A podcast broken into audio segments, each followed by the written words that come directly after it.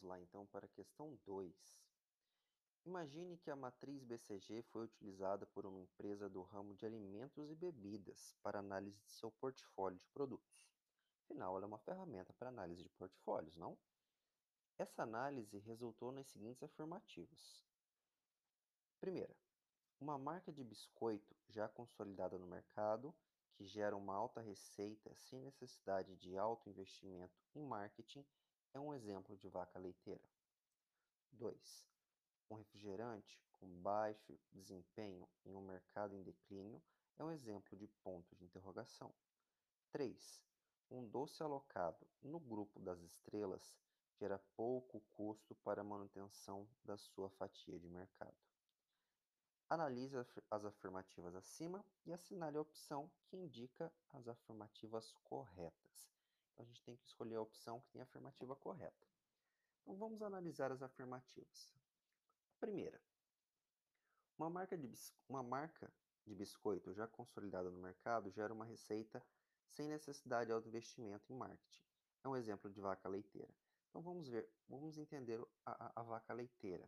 Onde ela está posicionada? Ela está posicionada é, com uma taxa de crescimento de mercado baixo, mas com uma participação relativa de mercado alta.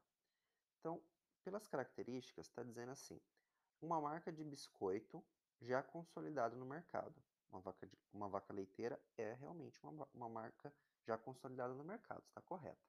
Que gera uma alta receita sem necessidade de alto investimento em marketing realmente uma vaca leiteira, ela gera uma alta receita e por ser ah, já consolidada, ela você não precisa de alto investimento em marketing. Então essa um, essa primeira está correta. Vamos para a segunda. Um refrigerante com baixo desempenho em um mercado em declínio é um exemplo de ponto de interrogação. Então, baixo desempenho em um mercado em declínio. Então é um produto, uma marca ali que tem um baixo desempenho, que não vende bem e o mercado dele está caindo. Ou seja, isso é um ponto de interrogação. Lembrando, lembrando, um ponto de interrogação é aquele produto que você ainda não tem certeza.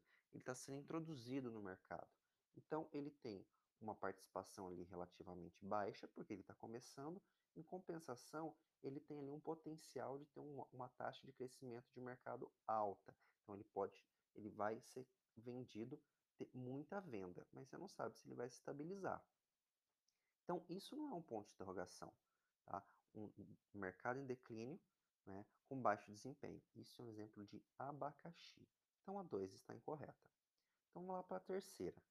Um doce alocado no grupo das estrelas. Vamos lembrar o que são as estrelas. Taxa de crescimento alto e uma participação de relativa no mercado também alto. É aquele produto ali que você tem grandes, é, gr grandes retornos, né? grandes receitas vindo dele. E ele ainda tem um crescimento alto. Então, um doce alocado no grupo das estrelas gera pouco custo para a manutenção de sua fatia de mercado. Estrela com pouco custo?